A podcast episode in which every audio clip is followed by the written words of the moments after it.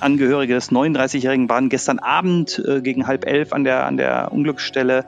Und äh, ja, da gab es durchaus Spannungen, weil man sagte, Mensch, wieso macht ihr nicht voran? Hier, wir wollen, dass unser Angehöriger geborgen wird oder unser Freund. Und äh, da musste zum Teil die Polizei sogar schützend sich vor die Feuerwehrleute äh, stellen. Natürlich ist das eine, eine Anspannung äh, für die Angehörigen und Freunde, die, die kaum vorstellbar ist.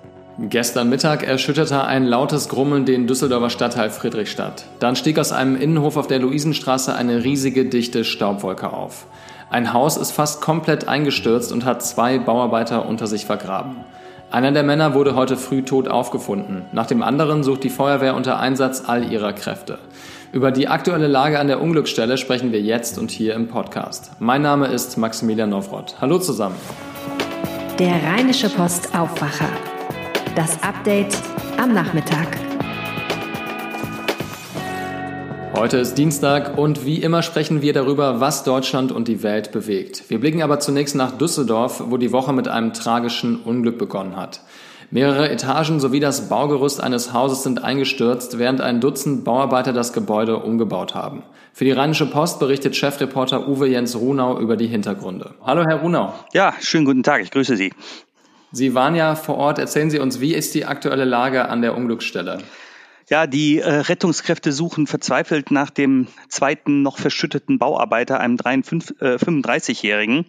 Äh, ähm, sicher ist, dass ein Bauarbeiter leider verstorben ist. Er liegt tot in den Trümmern. Man kann nicht zu ihm vordringen, da äh, die Trümmerteile noch so instabil übereinander liegen, dass man nicht ausschließen kann, dass dadurch das vielleicht noch, äh, dass das Leben des äh, zweiten Mannes gefährdet äh, wird. Also ähm, kann man nur ganz, ganz vorsichtig vorgehen. Man hat ein Handy äh, noch geortet, das liegt in der Gebäudemitte. Man weiß nicht genau auf welcher Ebene. Die, der Schutt äh, geht ja über mehrere Etagen und äh, so hofft man, ähm, ja, vielleicht über den Weg, wenn man den vordringen kann, zu dem zweiten Mann zu kommen. Es ist ja relativ gefährlich, dort überhaupt ähm, zu retten, weil die Gefahr besteht, dass ähm, der restliche Teil des Gebäudes auch noch einschürzt. Also wie müssen wir uns das vorstellen? Wie arbeiten die Einsatzkräfte überhaupt, um den vermissten Mann noch zu finden? Also es sind wirklich von Hand Trümmerteile aus dem Hof befördert worden. Auch über einen Kran wurden Teile, die eben des Gerüstes, die oben drauf lagen, auf den zusammengestürzten Baumassen äh, entfernt. Es ist also ein ganz sachtes, vorsichtiges äh, Arbeiten. Man hat Messpunkte an den noch äh, stehenden Außenwänden angebracht und auch an anderen Trümmerteilen, großen Trümmerteilen. Ähm, und die bewegen sich. Das ist alles instabil. Deswegen wurden auch äh, drei Häuser in der direkten Umgebung geräumt, äh, auf die die noch stehenden Wände stürzen könnten. Mhm. Also es ist hochfragil und äh, wer dort arbeitet, begibt sich selber in Lebensgefahr. Und es sind ungefähr 60 Einsatzkräfte der Feuerwehr, glaube ich, heute Morgen neu ähm, an der Unglücksstelle, die sozusagen ausgetauscht wurden, weil ja die Kollegen die ganze Nacht durchgearbeitet hatten. Wer ist noch vor Ort, um zu retten? Ähm, das THW ist unter anderem ähm, vor Ort, gibt eben diese unterstützende Hilfeleistung, was äh, äh, die einsturzgefährdeten Bauten angeht. Es sind Statiker da, es sind noch Experten einer Fachfirma da. Ähm, für die Einsatzleitung bedeutet das alles eine permanente Krisensitzung und äh, äh man hat so eine Art Stollen sogar da reingebaut, ja, wo man abstützt, um, um vorzudringen. Äh, es muss äh, Schritt für Schritt entschieden werden, was getan wird und äh, ja, ob man es tun kann. Lässt sich ungefähr einschätzen, wie groß die Chance ist, dass der Mann noch lebt?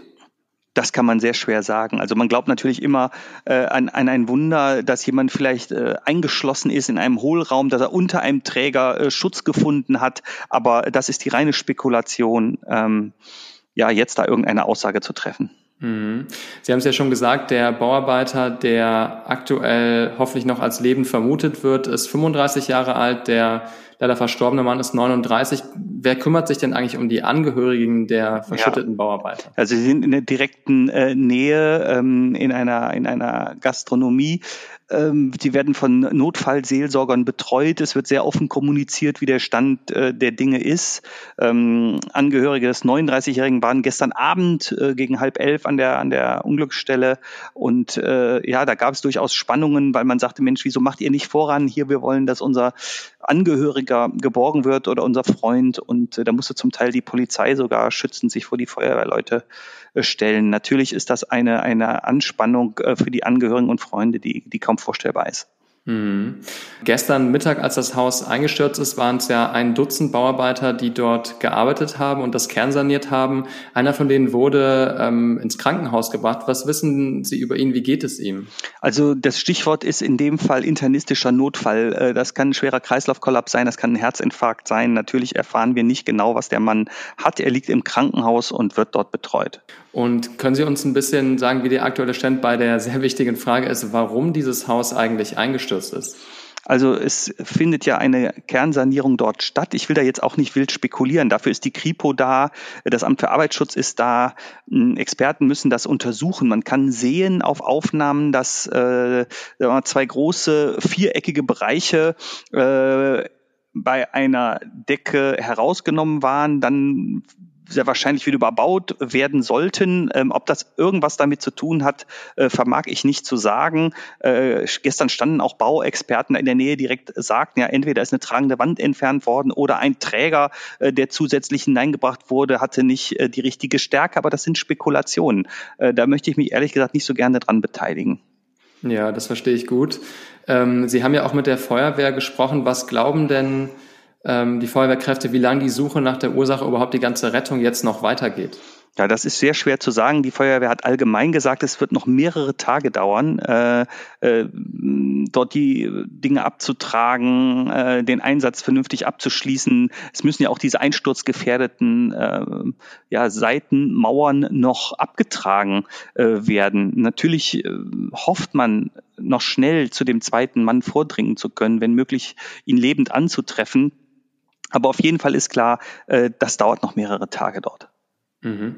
Dann zum Schluss noch die Frage, Sie haben es schon erzählt, ähm, einige angrenzende Gebäude wurden auch evakuiert aus Schutz und ungefähr 30 Menschen, glaube ich, ähm, sind davon betroffen. Richtig, ja. Wo sind die aktuell? Ja, die sind in Hotels äh, in der näheren Umgebung umgebracht worden. Ein ganz großer Teil äh, der Menschen gestern Abend äh, kam, sind hinübergefahren nach Oberkassel in die Jugendherberge, ähm, die sehr schick äh, vor einigen Jahren neu äh, hergerichtet wurde, ausgebaut und modernisiert wurde. Äh, die arbeiten zum Teil auch da in der Nähe. Ich habe selber mit zwei äh, Männern gesprochen, die nur einen Fußweg hatten. Äh, die arbeiten in dem Hochhaus GAP 15 am Graf-Adolf-Platz. Das ist wirklich äh, zwei Minuten zu Fuß von diesem Haus an der Luisenstraße. Also für die ist gesorgt. Das ging, ging sehr schnell und unbürokratisch. Okay, dann danke ich Ihnen ganz herzlich für diese Einschätzung und für die Berichte von vor Ort, Herr Runau. Ja, sehr gerne. Einen schönen Tag. Wir können nur hoffen, dass der vermisste Bauarbeiter so schnell wie möglich gefunden wird und ich wünsche den tapferen Einsatzkräften alles Gute für ihre Arbeit. Wirklich eine schreckliche Situation. Wie es weitergeht, erfahrt ihr auf jeden Fall im Netz bei rponline.de. Schauen wir jetzt mal auf weitere Nachrichten des Tages. Das Robert Koch Institut warnt vor einem erneuten Anstieg der Corona-Fallzahlen. In der heutigen Pressekonferenz des RKI sagte Präsident Professor Lothar Wieler, dass ihm die neueste Entwicklung große Sorgen mache. Deutschland habe es wochenlang geschafft, die Zahl der Neuinfizierten zwischen 300 und 500 pro Tag stabil zu halten. Heute aber hat das RKI einen Anstieg bestätigter Infektionen um 633 gemeldet. Die Ansteckungen passierten demnach in vielen verschiedenen Umgebungen, bei Familienfeiern, am Arbeitsplatz, in Gemeinschaftseinrichtungen, Altenheimen und Kliniken. Es seien nur wenige Reiserückkehrer dabei, der allergrößte Teil habe sich in Deutschland angesteckt. Wegen des deutlichen Anstiegs der Corona-Infektionen in Spanien rät das Auswärtige Amt von touristischen Reisen in mehrere Regionen des beliebtesten Urlaubslands der Deutschen ab. Betroffen sind Katalonien mit der Touristenmetropole Barcelona und den Stränden der Costa Brava sowie die Regionen Aragon und Navarra. Die Balearen mit der beliebten Ferieninsel Mallorca oder die Kanaren bleiben verschont. Das Auswärtige Amt begründete den Schritt in seinen Reisehinweisen für Spanien mit den hohen Infektionszahlen und örtlichen Absperrungen. Die drei Regionen werden von der Bundesregierung aber trotz der hohen Infektionszahlen zunächst nicht zu Risikogebieten gezählt. Rückkehrer aus solchen Gebieten müssen künftig in Deutschland einen Corona-Test machen. In der EU gilt das derzeit nur für Luxemburg. Jetzt mal eine gute Nachricht, die bei vielen Eltern in NRW für große Erleichterung sorgen dürfte. Die Kita-Betreuung ihrer Kinder ist nach den Sommerferien wieder gesichert. Alle Kindergärten im Land sollen ab dem 17. August wieder in den Regelbetrieb zurückkehren. Das hat Landesfamilienminister Joachim Stamm von der FDP heute angekündigt. Für den Kita-Alltag bedeutet das vor allem, dass gewohnte pädagogische Konzepte wieder umgesetzt werden können. Die Kinder können wieder im vertraglich vereinbarten Betreuungsumfang betreut werden.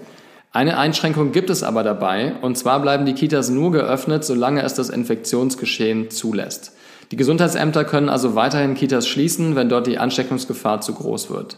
Sollten in Kitas Infektionsfälle auftreten, werden alle Beteiligten sofort getestet. Die Beschäftigten erhalten zudem die Möglichkeit, sich bis zu den Herbstferien alle zwei Wochen kostenlos testen zu lassen.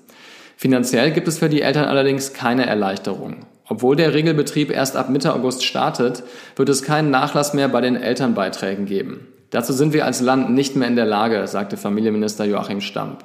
Im Juni und Juli waren noch die Beiträge zur Entlastung der Eltern zur Hälfte erlassen worden. Der Anteil der Menschen mit Migrationshintergrund in Deutschland nimmt weiter zu, doch das Wachstum verlangsamt sich. Mehr als ein Viertel der Bevölkerung in Deutschland hat ausländische Wurzeln. Wie das Statistische Bundesamt heute mitgeteilt hat, lebten im vergangenen Jahr rund 21 Millionen Menschen in Deutschland, die entweder selbst mit ausländischer Staatsangehörigkeit geboren wurden oder von denen mindestens ein Elternteil nicht von Geburt an die deutsche Staatsangehörigkeit besaß.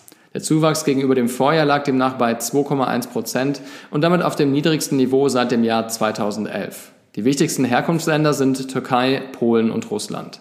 52 Prozent der in Deutschland lebenden Menschen mit Migrationshintergrund haben einen deutschen Pass. Das war euer News Update am Nachmittag. Wenn ihr uns etwas mitteilen möchtet, freuen wir uns immer über eure Nachricht per WhatsApp oder per Mail. Die Kontaktdaten dazu findet ihr in den Show Notes. Mehr Nachrichten gibt's hier im Podcast morgen früh oder jederzeit auf RP Online. Ich wünsche euch einen schönen Abend und bedanke mich fürs Zuhören. Ciao, macht's gut. Mehr bei uns im Netz rp-online.de